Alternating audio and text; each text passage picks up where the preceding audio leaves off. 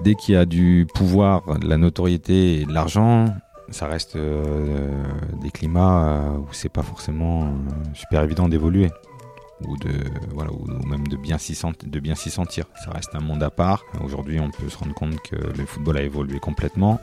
Avant, vous aviez des présidents qui étaient euh, euh, comment dire, c'était leur club, leur vie, euh, ils mettaient leur, leur, euh, leur denier personnel, etc. Aujourd'hui, ce sont des actionnaires qui sont là pour faire de l'argent, qui vont faire deux ans, trois ans. D'autres vont arriver, vont venir avec des personnes de confiance, et ce qui est complètement normal. Et, et ça tourne tout le temps. Donc, euh, donc ça reste quelque chose de très compliqué.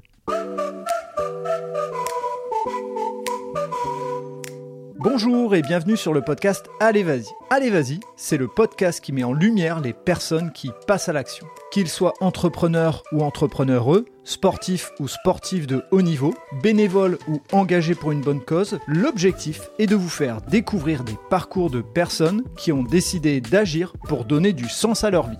Pour cette deuxième saison, nous avons envie de tester une nouveauté. Et ce n'est pas sur ce podcast que nous allons nous empêcher d'agir. L'idée est de mettre en avant les sportifs et sportives en vue des JO de Paris 2024 qui approchent et pour montrer à quel point ils ou elles ont beaucoup à nous apprendre.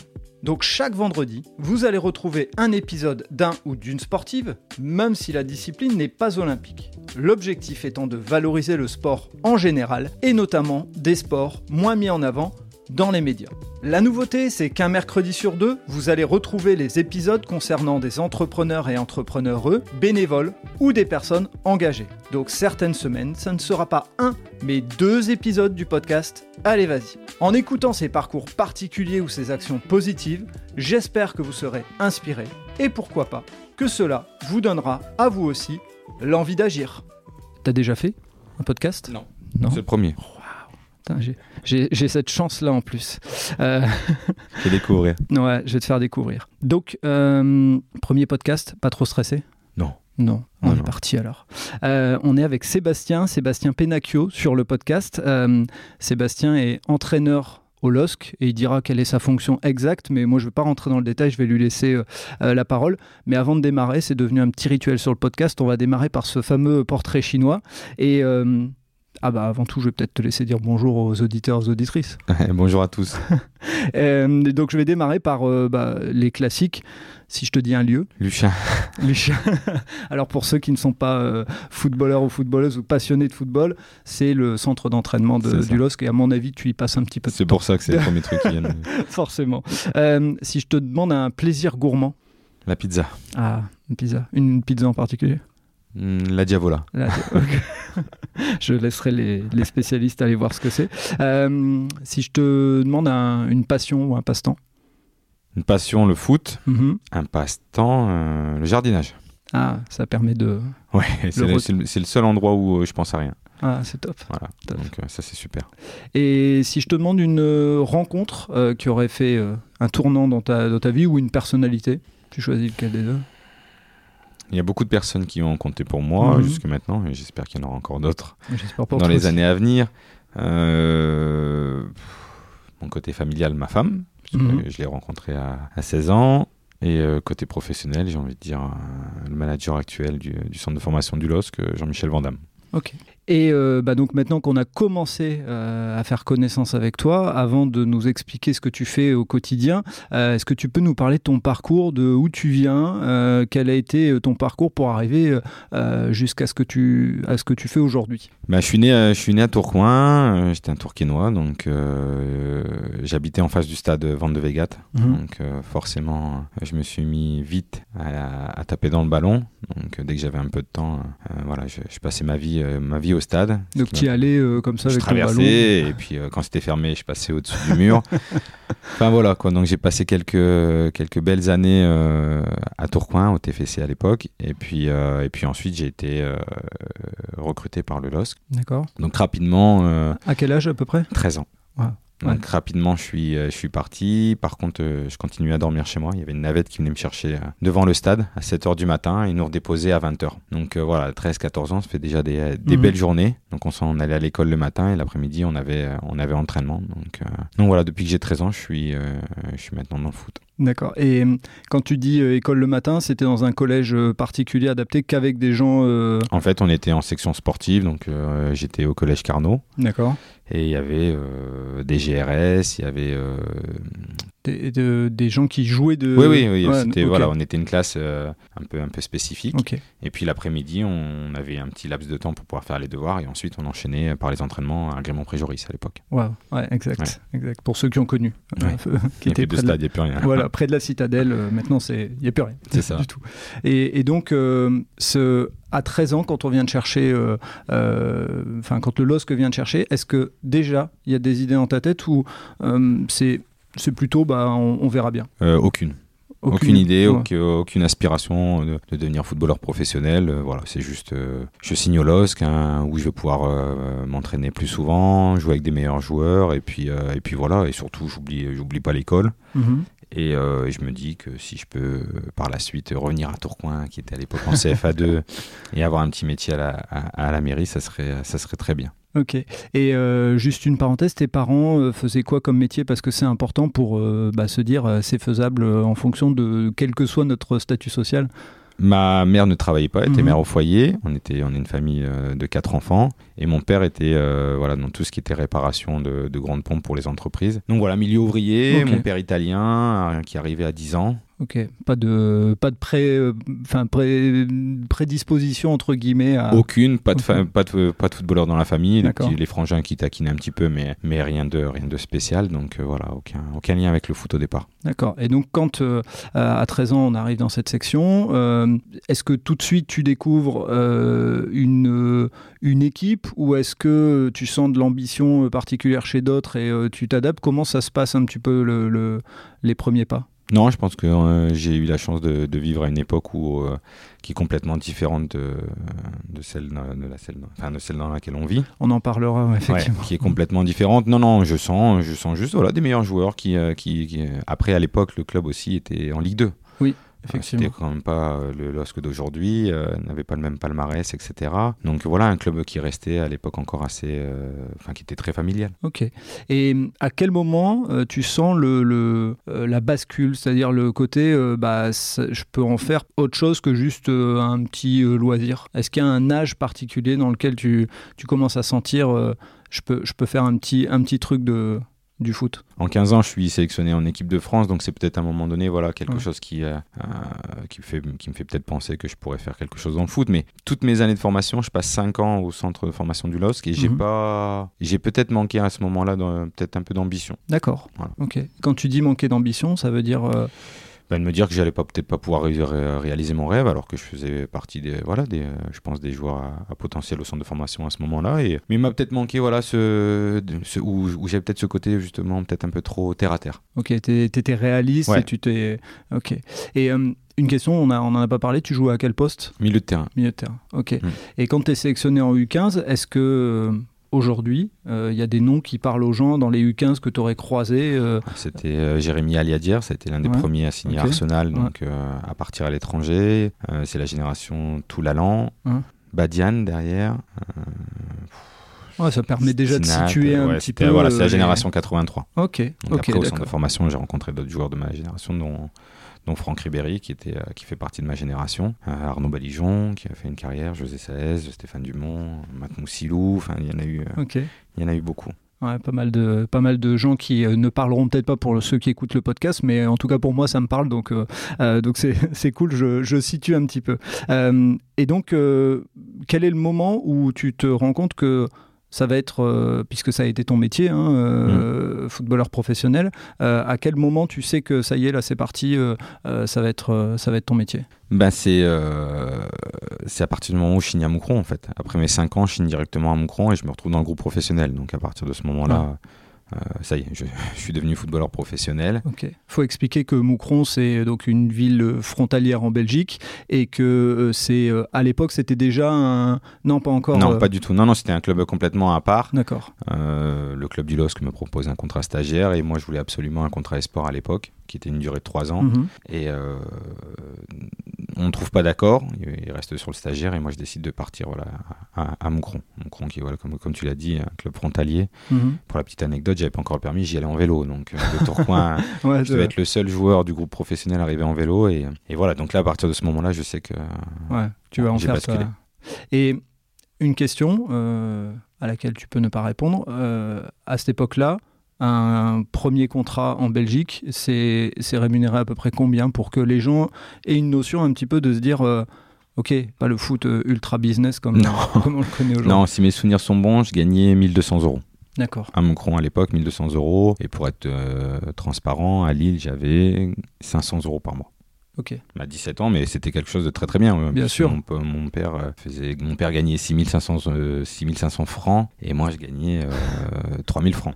Ouais, bah ouais. donc euh, euh, c'était déjà top quoi. bah, c'est en fait une forme de contrat étudiant en jouant au foot, donc euh, c'est top, ça. quoi. Ça se prend, ça se Mm. prend. Et tes premières années euh, à Moucron, elles se passent comment? Ben, je passe qu'une année, je chine 3 ans et au final je fais qu'une année, elle se passe pas bien. Ouais. Elle se passe pas bien. euh, je découvre un vestiaire d'adultes. Donc ça, c'était, je passais des 17 ans nationaux du LOSC euh, à un groupe senior. Et c'était complètement différent. À l'étranger, parce que Mhm. les gens, pour les, euh, pour les nordistes, on a l'impression que c'est juste à côté et que c'est la France. Mais non, il y a bien une barrière et on passe à l'étranger. Et donc, euh, donc voilà, là, je joue pas. Je joue pas du tout une minute. Je fais deux ou trois bancs chez les professionnels, mais je joue pas. Et à la fin de l'année, euh, je craque. Normal. je craque et je coupe mon contrat. Ok. Et donc là, quand, on, quand tu décides de couper ton contrat, c'est quoi le, le, le sentiment qui, qui prédomine dans ta tête? Tu te dis, bon, bah, j'aurais essayé, et puis euh, je, vu que tu parlais du fait d'être terre à terre, Non, je me dis que je vais retrouver. Ouais, je, me dis, je me dis que je vais retrouver, sauf que euh, ça devient très difficile. Mhm. Et donc à ce moment-là, je coupe complètement et euh, je redépose un dossier pour euh, faire un BTS en France. J'ai eu le baccalauréat et je Et à l'époque, il y a euh, une personne, Jean-Paul Delporte, qui m'emmène à l'essai. Il me dit bah viens, on va, on va aller faire un essai euh, à Calais. Et donc je fais un essai à Calais, qui, qui donc l'année 2001, qui vient de faire la finale de la Coupe de France juste avant. dire. Et, euh, et pour la petite anecdote, en fait, quand ils font la finale, nous on fait la finale de la Gambarde avec le LOSC juste avant. Wow. Donc je me retrouve deux ans après à, à l'essai avec les mecs que j'ai vus sur le Stade de France euh, lors de la finale face à Nantes. Donc voilà, je fais un essai, ça se passe bien. Et, euh, et je signe deux ans. Et donc là, Calais, ils sont en CFA2. CFA2. CFA2, on monte sur la première année. Mhm. Et sur la deuxième année, ça se passe bien aussi. Euh, et puis, puis voilà quoi. Ok. Et là, en l'occurrence, euh, en termes de. T'es es professionnel en CFA2 ou... J'en vis. J'en vis. Je gagne 1800. 100 euros, tu vois. Donc, euh, j'ai 20 ans, je gagne 1800 euros, je joue au foot. Euh, donc, euh, voilà, je suis, je, suis, je suis très content déjà d'avoir rebondi dans un club comme je ça. Ouais. Parce que c'était, le club un petit peu dans lequel il fallait jouer dans la région à un moment donné, parce qu'on remplissait Jean- Julien Denis, il y avait une ambiance assez incroyable. C'est un endroit où, sur le plan humain, où j'ai le plus appris. Je me suis construit à Calais. En termes de valeurs humaines, en termes de savoir ce que c'était la vie de groupe, etc. Donc, euh, donc ça a été euh, des années, j'en ai passé cinq en tout.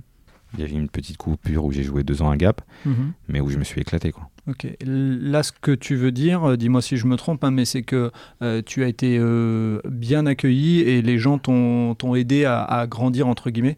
Oui, j'ai été pris, euh, voilà, euh, il y a Jocelyn Merlène à l'époque, le latéral Mhm. droit, qui m'a pris un peu sous son aile et, euh, et voilà, il m'a, il m'a soutenu, il m'a, il a fait en sorte que je m'intègre vite.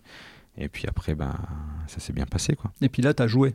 Et là, j'ai joué, j'ai joué, j'étais entouré de, de joueurs d'expérience, Reginald Beck, euh, Christophe Hogard, voilà, tous les finalistes, et, euh, et je me suis éclaté. Justement, tiens, une petite parenthèse par rapport à ça. Euh, tu m'as dit que tu avais connu ta femme jeune, donc euh, ça veut dire beaucoup de mouvements de Ouais. vie. Comment ça se passe pour... parce que ça, on n'en parle jamais, entre guillemets. Alors bien sûr que... On entend parler de, de- de stars du foot avec des millions, donc la question elle se pose pas. Mais quand euh, il n'y a pas les millions et qu'on doit bouger beaucoup, euh, comment ça se passe? Et ben, elle m'a suivi, Ouais. elle m'a suivi, elle a fait, elle a pris, elle est institutrice D'accord. Donc au début, hein, il y a eu une période où elle a posé une disponibilité. Et puis ben, elle, m'a suivi, elle s'est mise aussi à travailler. Et puis, et puis voilà quoi. Ok, donc une vie de famille euh, normale. Normal, classique. ouais, ouais. Ok. Et une fois que donc il y a ces 5 ans à Calais, enfin euh, avec cette coupure à Gap, qu'est-ce qui se passe après dans ta carrière? Je signe euh, à Bayonne. Mhm. Je signe à Bayonne, je signe deux ans. Euh, ma femme vient, je suis en- elle est enceinte du deuxième. D'accord.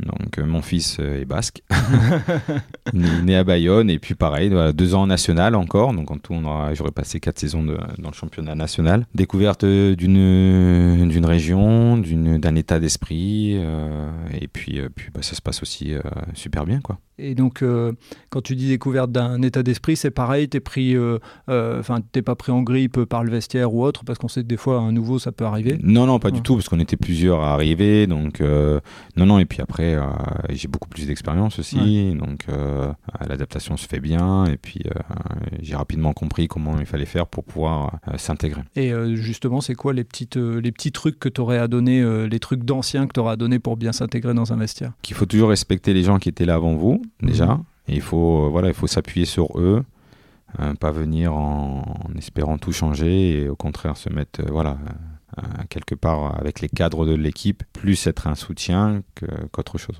Merci pour ces feedbacks. Ceux qui écouteront pourront prendre. et après Bayonne, il se passe quoi?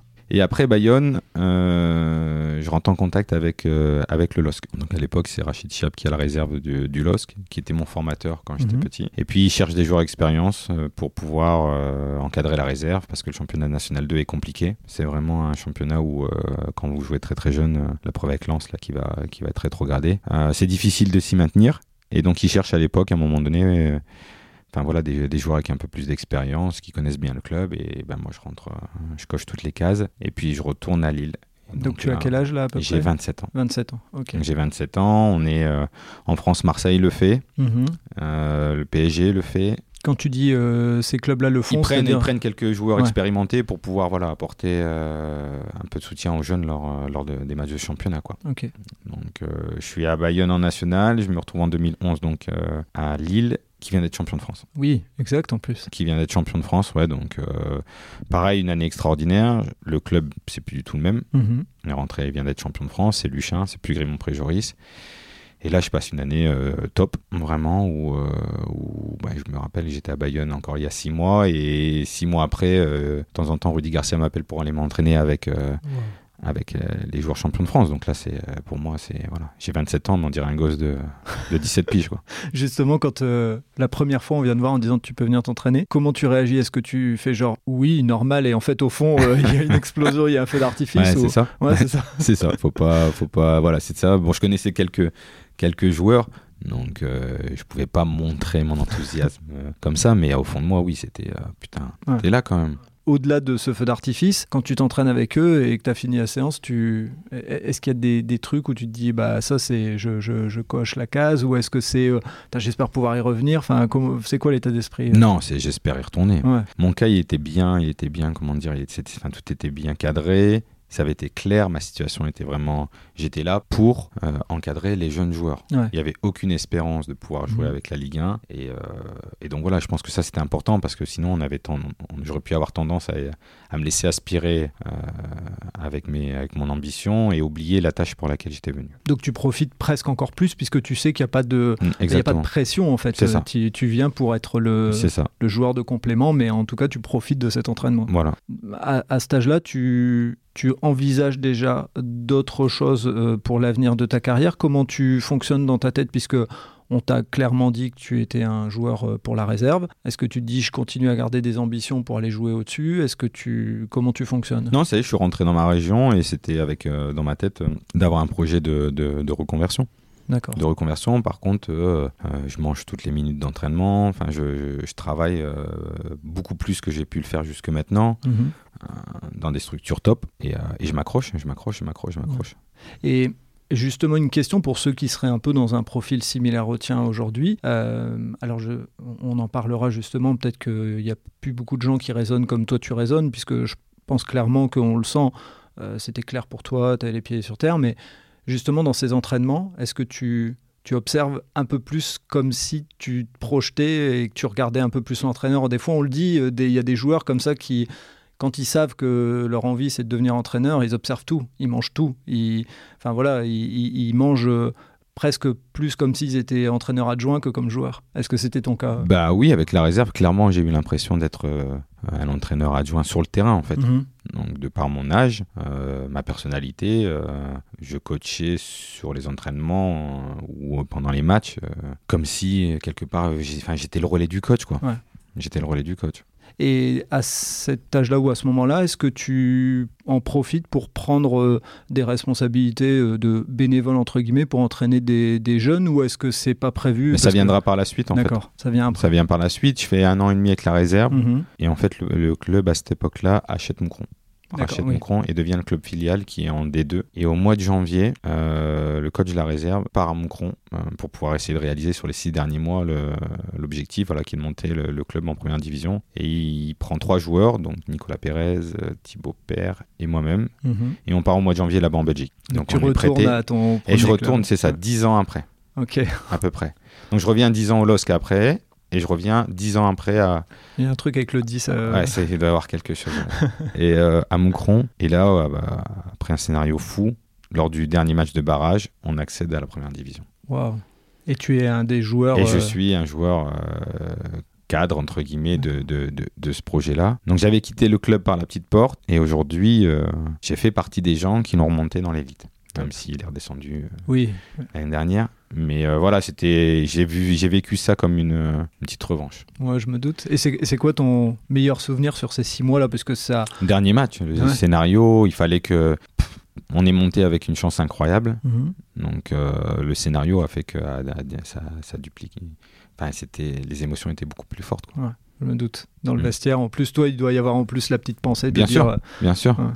Bien sûr. Et donc après, je reste. Je reste un an. On reste encore un an. On fait un an en première division en Belgique. Et, euh, là, pareil, on, a, on accède au maintien en, fin de saison. Et ça reste une année euh, euh, où, j'ai, gardé, plein de souvenirs. Et dans ces souvenirs, est-ce que tu as des, moments de difficulté justement? Parce que là, on parle des, bons moments, entre guillemets, même si bah, voilà, Moucron, au début, ça a été difficile. Est-ce que tu as des moments de difficulté où tu t'es dit, je m'accroche et je continue à y croire? Ouais, ouais. Il y a une période où euh, je joue plus. Ouais.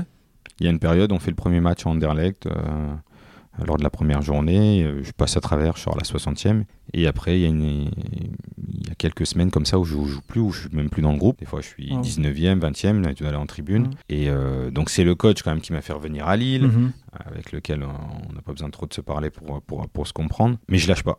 Ouais. Je lâche pas, je lâche pas. Et à un moment donné, l'équipe est en difficulté. Et puis, je re-rentre dans l'équipe. Et à ce moment-là, voilà, c'est, je fais rebasculer euh, la deuxième partie de saison. Quoi. Quand tu dis que tu lâches pas, euh, c'est au niveau des entraînements, mais c'est aussi dans l'échange avec le coach. Tu, tu continues à rester euh, impliqué ou Non, non, parce qu'après, on n'avait pas de, on n'a jamais eu de, de relation euh, extra, extra sportive Mhm. ou autre. Donc ça, ça, ça change pas. Par contre, je travaille, je continue à. Je sais qu'il faut que je sois prêt le jour où on m'appelle. Ok. Voilà, pour pouvoir, pour pas ressortir une nouvelle fois, il faut être prêt. Et c'est ce qui est le plus dur quand on joue pas en fait. Ok, ouais, c'est ce que tu veux dire, c'est pas te laisser happer par le moment euh, présent qui fait que c'est difficile et il faut garder, euh, ça. garder cette envie.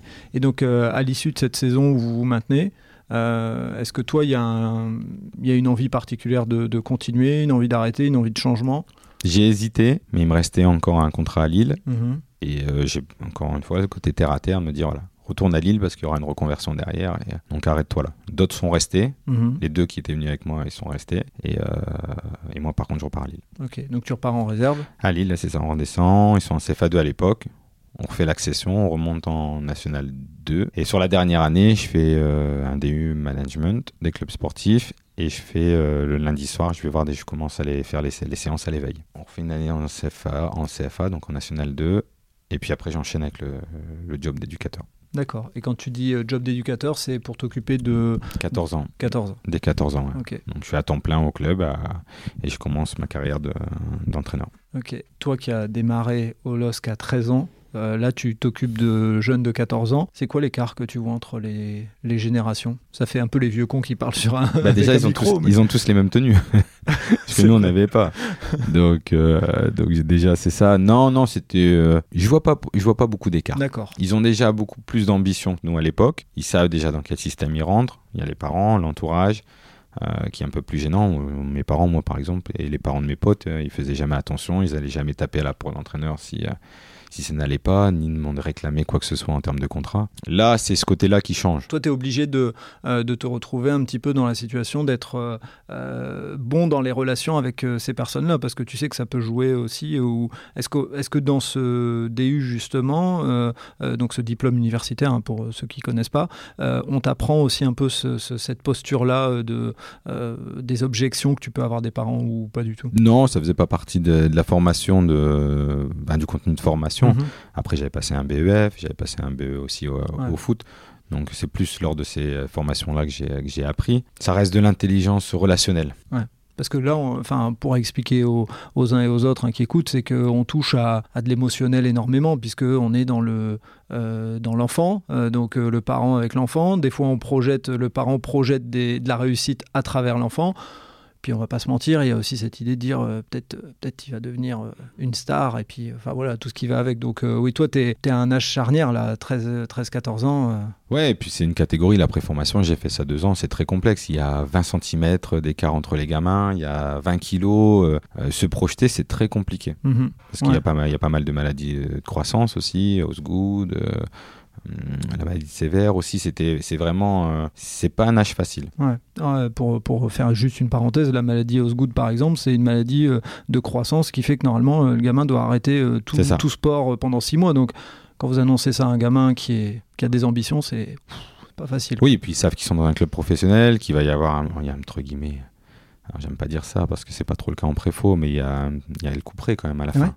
Et c'est l'histoire de la pyramide. Au mhm. plus on monte, au plus au moyen d'élus. Ouais, ouais c'est logique. Et euh, ma question, c'est que là, euh, est-ce que tu sens l'esprit de compétition plus marqué que ce que toi tu as connu? Ou est-ce que ça reste l'idée de l'ambition du, du, groupe pour, pour avancer? Non, je ne je ressens pas ça parce que après c'est aussi le, comportement de l'éducateur qui fait que donc, voilà, nous on était vachement basé sur le jeu, l'aspect résultat ne primait pas. Et quand tu commences cette nouvelle carrière, c'est quoi les les premières difficultés que tu rencontres, qui peuvent, être, euh, qui peuvent servir à d'autres qui se disent tiens, je veux devenir euh, euh, éducateur après avoir fait une carrière dans le foot. c'est quoi les premières difficultés que tu as rencontrées? Bah, L'expérience. Ouais. J'ai pas d'expérience. j'ai un cahier d'exercice, il n'y a, quasiment rien dedans. Enfin, c'est. Par contre, c'est deux années enrichissantes parce que je fais, je sais plus, je dois faire 10 séances par semaine. Donc, je bouffe du terrain, je bouffe du terrain, je bouffe du terrain, et au final, c'est là que tu apprends. Donc, ça, c'est vraiment euh, si je pouvais donner un seul conseil, c'est ça, passer du temps sur les terrains. Et puis voilà, après, c'est sûr, quand on est dans une structure pro, on est bien accompagné. J'avais un responsable de préformation bienveillant, très bon dans le management, euh, qui a rapidement compris euh, ma personnalité, etc. J'ai super, bien drivé. Si j'avais pas de solution, j'allais en chercher une chez lui. Donc voilà, c'est un petit peu ça aussi la différence entre les clubs pro et les clubs amateurs, c'est de pouvoir pouvoir être bien entouré. Ouais, il y a un encadrement suffisamment structuré pour. Euh, et dans ces deux premières années de, de, reconversion, il y a une réussite particulière, il y a quelque chose dont tu es fier, où tu dis, euh, tiens, ça, je peux le. Je suis fier, quoi, je peux dire, c'est moi. Bah, je suis fier de la relation que j'ai créée avec des garçons, puisque aujourd'hui. Euh, je vais prendre le cas d'un garçon qui s'appelle Lenny Oro, que j'ai eu en préformation, mhm. qui est rentré euh, deux ou trois semaines chez les professionnels et euh, voilà qui est, qui, est devenu le joueur le plus jeune de l'histoire du club, je pense, ou le deuxième joueur. Donc ça, c'est une fierté de le voir comme ça, même si c'est le travail de tous les éducateurs mais quelque part, c'est un petit peu une. Euh, je suis fier de la relation que j'ai créée avec les, avec les joueurs. Je, je, comprends. Pour avoir été euh, entraîneur à plus petit niveau et bénévole, quand on les voit un peu plus grands. Quand on les voit un peu plus grands, mais euh, après, moi, le message que j'aurais toujours fait passer, c'est que, et je disais ça dans le vestiaire, je m'en rappellerai toujours à l'Ambersard, c'est que mon but était de les recroiser dans 10 ans et qu'ils soient comptables ou footballeurs, bah, qu'ils n'aient pas changé en fait. Que ça soit, parce que pour moi, c'était le plus important, c'est l'être humain avant le, avant le footballeur. Quoi. Bravo pour le message. Bravo faut le dire. Euh, et donc, euh, après, c'est quoi l'évolution pour toi une fois que tu fais ces, euh, ces deux premières années? Quelle est la suite Comment tu commences à Est-ce que tu commences à avoir de l'ambition dans ce, dans ce métier-là? Non, parce que je prends une gifle. Ah, ok. je prends une gifle au bout de mes deux ans. euh, euh, je fais une rupture conventionnelle avec le club pour, Ouais. euh, pour, pour diverses raisons. Et je me retrouve sur le marché du travail, sans diplôme. Ouais, donc le club dans lequel tu t'étais engagé pour avoir une reconversion et tout, euh, Bah, ça, je- ça change complètement la donne. quoi. Et je fais deux ans de reconversion et au final, euh, voilà, on- il y, a- y y un désaccord et puis Mhm. je me retrouve sur le marché du travail sans diplôme. Donc je dis bien sans diplôme en fait pour pouvoir travailler à temps plein. Donc Ouais. le BEF, mais à l'époque il fallait avoir au moins le DES pour pouvoir postuler. Et là au mois de juillet, j'ai un coup de fil donc euh, euh, pour pour aller pour signer à Niort. Pour signer à Niort, donc euh, le directeur sportif me fait venir, qu'il avait entendu parler de moi. C'était Pascal Plan qui était entraîneur de la, la Ligue 2 à l'époque, qui avait parlé de moi. Et je le remercie. Parce qu'aujourd'hui, si Ouais. je suis là quelque part, c'est peut-être euh, aussi euh, grâce à ça. Et, euh, et donc voilà, donc euh, je me retrouve à Et donc c'est pour entraîner quel les type 17, d'équipe les 17 ans nationaux. D'accord. Et en fait, comme j'ai, euh, ils mettent, je, je vais là-bas et je travaille en doublon avec, avec quelqu'un. Donc voilà, je fais une année, on découvre la Coupe Gambardella et on fait un huitième de Gambarde. Donc euh, on se fait sortir par le FC Nantes. C'est une année Covid. Ah oui, en plus. Voilà. Hum. Donc au mois de mars, je rentre chez moi et puis euh, j'étais parti tout seul. J'avais loué un, un petit appartement là-bas et euh, pareil, expérience humaine magnifique. Je retrouve pas mal d'anciens Lillois sur place et mais bon, je suis tout seul quoi. Loin de la famille. Ma femme est restée ce coup-ci, puisque les enfants sont déjà au collège et ainsi de suite. Donc voilà, je reviens au mois de mars et puis après je signe à Moucron. D'accord. et, et quand tu reviens au mois de mars, il n'y a, plus- enfin, y a plus rien après? Je suppose que le contrat c'était un an à Niort. Qu'est-ce que tu te dis dans la tête? Parce qu'il y a plein de gens pour qui euh, Covid, euh, ça a été vécu euh, de manière très différente, euh, de manière très variée, même j'allais dire. Toi, quand tu reviens chez toi, tu, tu te dis quoi? Tu es content de revenir auprès des tiens? Je suis déjà content de revenir. Ouais. Je suis déjà content de revenir. Après, euh, le, le problème, c'est que le club de Niort ne veut, ne veut pas financer mon DES. Donc, encore une fois, on se retrouvait sur le marché du travail quelque part sans, euh, Sans le diplôme sans qui le diplôme de qui me permet de travailler. Mm. Donc, euh, bon. Euh, et c'est pour ça que je bifurque euh, vers la Belgique. Je rentre chez moi. Je suis très content de rentrer chez moi déjà Je me doute. pour retrouver ma famille. Mm.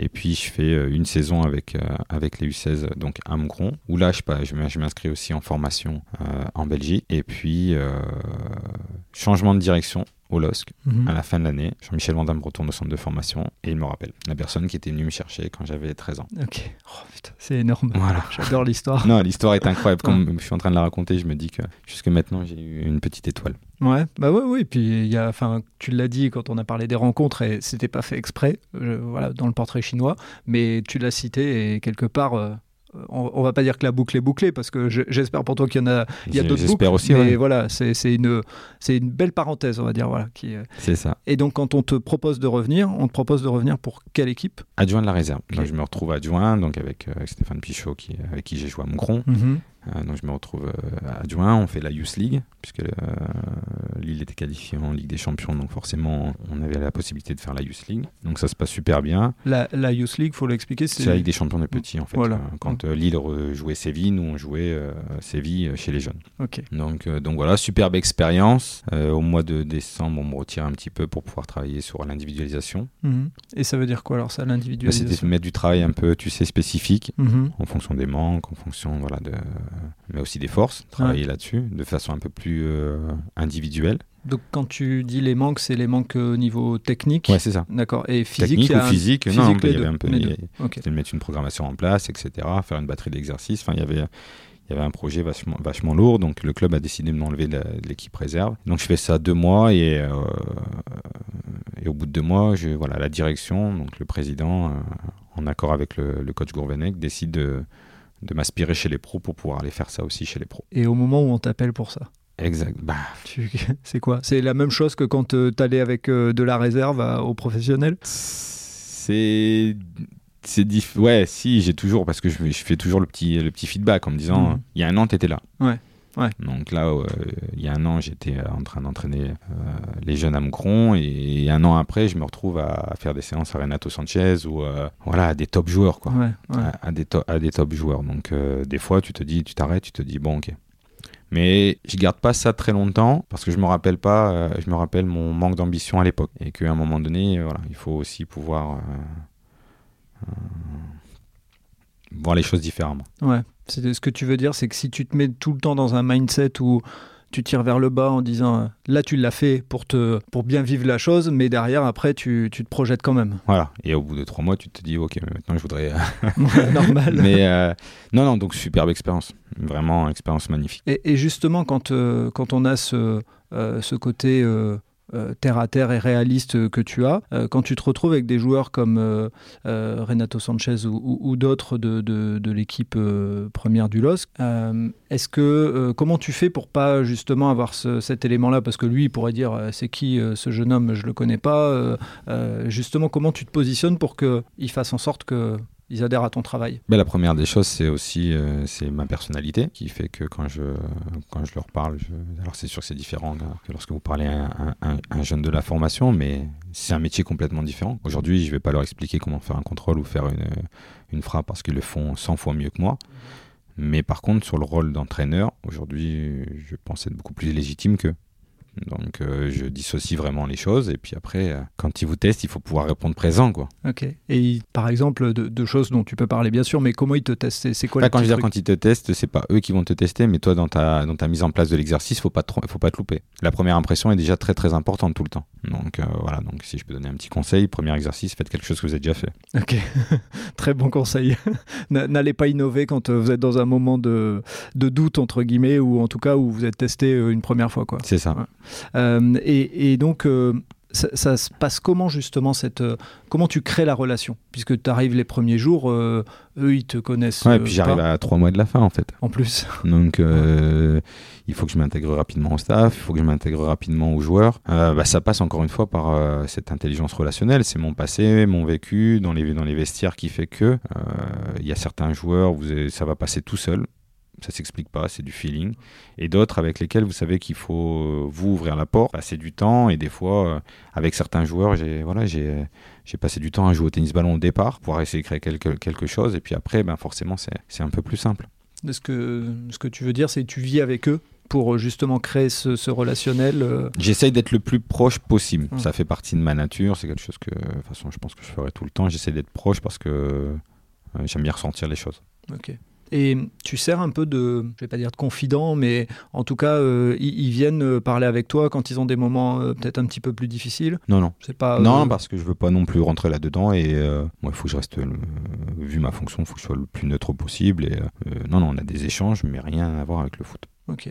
Et euh, c'est quoi ton quotidien justement euh, de, euh, ben, d'entraîneur euh, individualisé Enfin, je ne sais pas quel est le terme exact, mais quel est ton quotidien Qu'est-ce que tu Enfin, c'est quoi une journée type entre guillemets Même si je suppose qu'il ne doit pas avoir de journée type, mais en tout cas, comment ça se passe? Tu tu viens à l'entraînement avec eux et il y a deux trois joueurs qui viennent avec toi Bah, ça dépendait en fait. Il y a déjà il y a la partie aussi.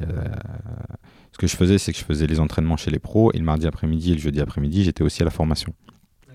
Donc ça représentait à peu près 7 séances par semaine. Donc déjà, il y a la conception des, séances. Euh, il y a aussi tout le suivi individuel. Donc déjà, il y a l'évaluation, puis ensuite il y a la planification. Donc euh, c'est tout ça qui prend, pas mal de temps. Aujourd'hui, euh, on passe autant de temps sur les terrains que sur un ordinateur. J'imagine. Quand tu dis suivi individuel, c'est euh, suivi par rapport à des exercices que tu as fait, tu vois s'ils ont une progression de semaine en semaine, c'est par rapport à des statistiques sur le terrain, ça se passe comment? Il y a un peu tout. C'est déjà au départ, c'est un scanner entre guillemets où le joueur on fait une évaluation au moment où, euh, voilà, au- en début de saison, quels sont ses manques, quels sont ses points forts.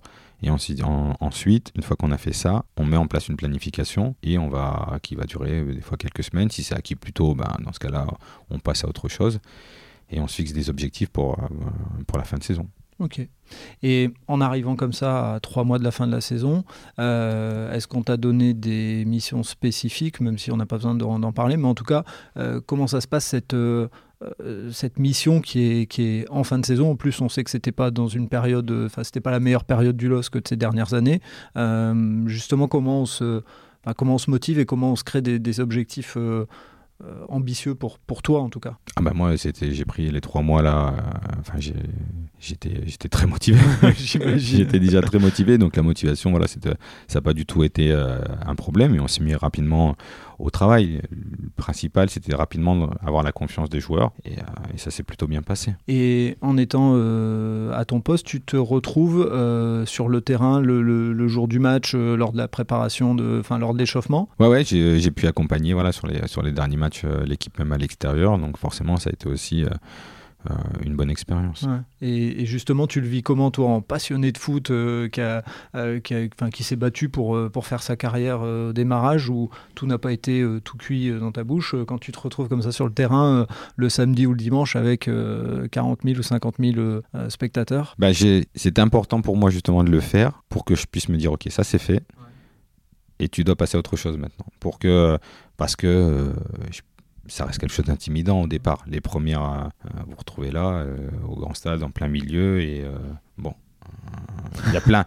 Il y a plein de trucs qui gravitent autour de vous en fait. Il y a mhm. plein de paramètres, il y a plein de, il se passe plein de choses, il y a plein de monde. Euh, et, c'est important de le découvrir pour pouvoir faire en sorte que ça devienne quelque chose de naturel. Il faut le vivre. Mhm pour que ça devienne un normal, un rituel entre que ça devienne quelque chose de normal et qu'après, voilà, au départ. Euh, et hum, maintenant que tu as des enfants euh, plus âgés et tout, qui mm. peuvent prendre conscience de ce que tu vis, euh, c'est quoi leur regard par rapport à toi? Parce que souvent, on se pose pas trop la question des, enfants par rapport.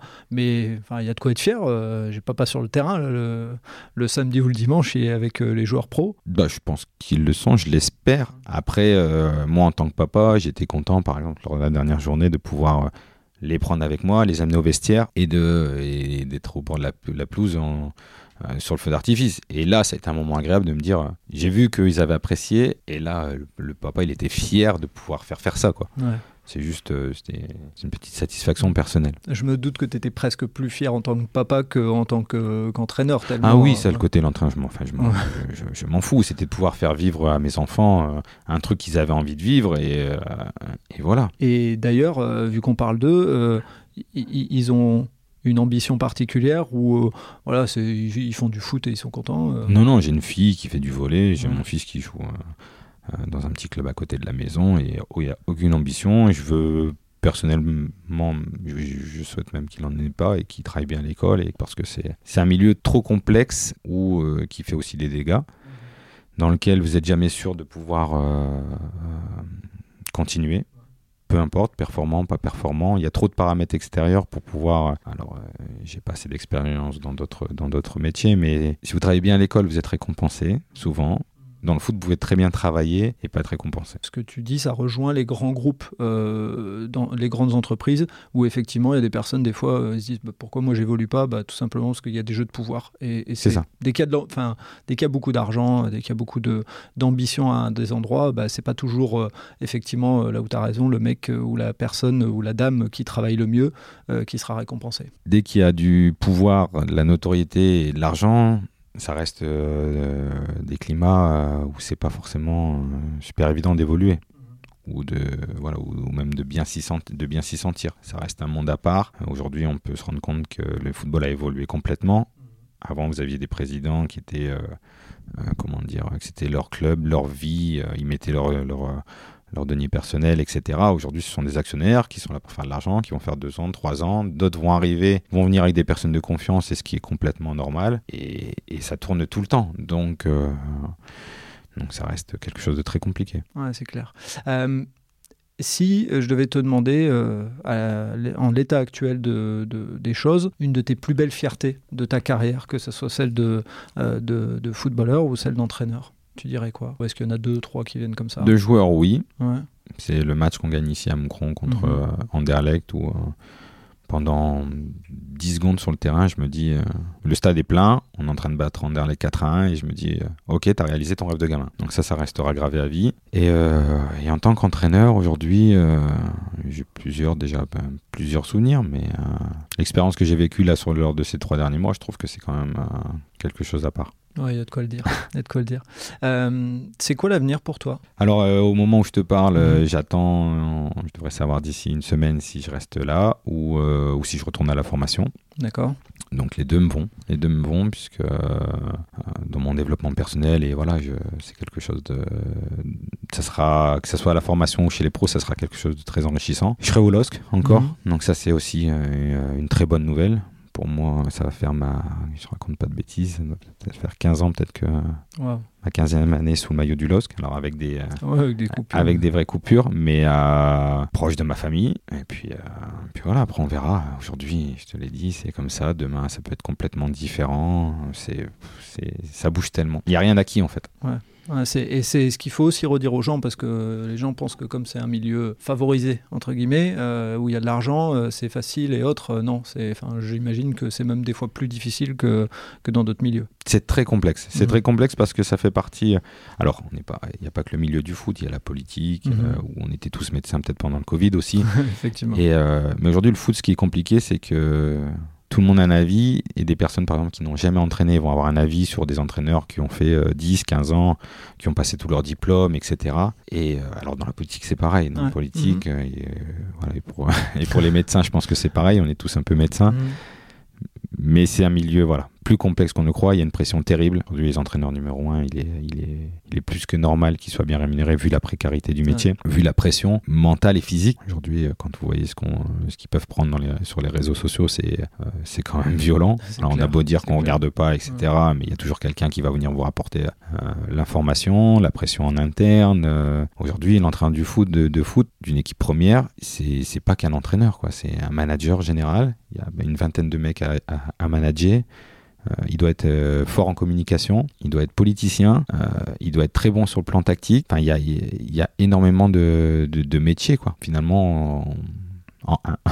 Oui, c'est vrai. Il y a, sur un poste. C'est des vrais couteaux suisses, ils sont obligés. Ils doivent Enfin, par rapport à il y a quelques années, on les juge euh, devant les médias, alors que c'est pas un travail facile de se retrouver au micro avec des questions euh, euh, qui fusent à différents endroits. Ils doivent se retrouver, tu l'as dit, gestionnaire d'hommes et donc être très fort dans la relation avec les uns et les autres, gérer des frustrations. En plus, derrière, je suppose qu'il y a des agents et autres qui doivent jouer aussi des coudes un petit peu. Enfin, c'est vraiment un métier hyper difficile et c'est ce qui m'a fait plaisir quand j'ai eu ton contact pour pouvoir te recevoir parce que parler de ça, euh, c'est la phase un petit peu cachée et c'est aussi de dire, euh, bah, euh, il, faut aussi de temps en temps en parler, quoi. C'est pas, pas évident. non, non, non, non, c'est faut pouvoir parler plusieurs langues. Ouais. exact. Donc au final, voilà, quand vous faites la somme de toutes les compétences qu'il faut pour vraiment aujourd'hui, enfin pour être un, très bon entraîneur, c'est plus que normal, enfin mhm. entre guillemets. alors, je viens d'un milieu d'ouvriers, donc c'est pas moi qu'on va expliquer euh, entre guillemets les, valeurs de les valeurs de l'argent mais je trouve pas ça déconnant voilà que les, que les, numéros 1 gagnent gagnent une certaine somme parce que le travail est monstre. Puis ils sont sur un siège électable. Hein. À tout quelques moment. matchs, euh, ils peuvent vite. Euh, à tout moment, vous pouvez finir de, deuxième et, et, être viré. c'est clair. Ou même champion et être viré. Ouais, c'est clair. Et si je te demandais un rêve en tant qu'entraîneur, un truc, si tu, si tu dis tiens, vas-y, je peux réaliser, je peux réaliser mon rêve, ce serait, et euh, quand on dit rêve, euh, on n'est pas là pour prendre la place de quelqu'un ou machin. Hein. C'est justement euh, une ambition lointaine. Là, c'est le côté terre à terre qui, qui bloque le rêveur. non, j'ai, j'ai pas de rêve. J'ai pas de rêve, j'ai pas de limite. Ok. J'ai pas de rêve, j'ai pas de limite. Par contre, j'ai un souhait et je sais pas si ça, pouvait, ça pourrait se réaliser. C'est d'entraîner une fois au moins un an voilà, sur euh, les terres de mon père et parce que, parce que j'adore, j'adore leur façon de vivre, j'adore leur façon de s'exprimer, j'adore. Euh, voilà. Donc les terres de ton père, c'est en Italie. Et est-ce qu'il y a un club en particulier qui sont vraiment proches des terres de ton père? Alors si ça peut être euh, la Roma, ça serait. Mais je veux dire même chez les jeunes, quoi. c'est passer un an ou, ou même si c'est une série C ou une hmm. série D à côté du village. Enfin voilà, faire un an pour histoire de, de l'avoir vécu parce que parce que je pense que au plus on bouge, plus fort on revient à chaque fois. Ok, je comprends, je comprends. Eh ben écoute, euh, Sébastien, vraiment, merci euh, d'avoir accepté mon invitation euh, sur le podcast. Je vais en profiter pour faire un vrai clin d'œil à Mehdi. il se reconnaîtra. c'est lui qui nous a mis en relation. vous étiez ensemble au collège. Hein voilà. Donc, et en plus, c'est l'occasion pour toi de lui dire salut. Donc, euh, euh, c'est cool. Vraiment, merci. Euh, ça a été un vrai bon moment. moi, ce qui va m'intéresser aussi, c'est de pouvoir te suivre. Et donc, peut-être en janvier, février de l'année prochaine, savoir un petit peu où t'en es, parler, ne serait-ce que 10 minutes, de dire tiens, bah voilà, on a parlé de ça. Bah, j'ai telle ambition, il y a ça qui a changé. Et ça, je, je, trouve ça génial. Donc, Donc euh, au plaisir de te recevoir à nouveau. Bah, j'ai pris aussi beaucoup de plaisir, tu vois, tu je viens de retracer ma vie, en, je sais pas en combien de temps, mais Ouais, allez, 50 minutes. en 50 minutes, Ouais. donc euh, voilà, bah, c'est toujours bien de, de voir d'où on vient et, euh, et de savoir où on veut aller. Et tant mieux si ça fait une belle histoire pour toi à partager avec tes proches. Bah, c'est gentil, merci. C'est top. Au plaisir. merci beaucoup. Merci d'avoir écouté cet épisode jusqu'au bout. J'espère que vous avez apprécié ce moment et si vous voulez en savoir plus, rendez-vous sur les notes du podcast. Si vous avez aimé cet épisode, n'hésitez pas à en parler autour de vous pour donner encore plus de lumière aux actions des invités. Si vous avez envie de suivre Allez Vas-y, abonnez-vous et évaluez le podcast, notamment sur Spotify et Apple Podcast, sur votre plateforme d'écoute préférée. Si vous voulez faire avancer mon travail, laissez un commentaire sur Apple Podcast, ça aide à faire connaître le podcast. Pour ceux qui ne le savent pas encore, j'ai lancé un autre podcast sur le voyage qui s'intitule Loin de chez soi. Il est disponible sur Apple Podcast, Spotify, Deezer et sur les plateformes d'écoute. Je vous donne rendez-vous un mercredi sur deux pour un podcast Allez vas-y sur les entrepreneurs et entrepreneureux, les bénévoles et les engagés. Et tous les vendredis pour un épisode consacré aux sportifs et aux sportives. D'ici là, portez-vous bien.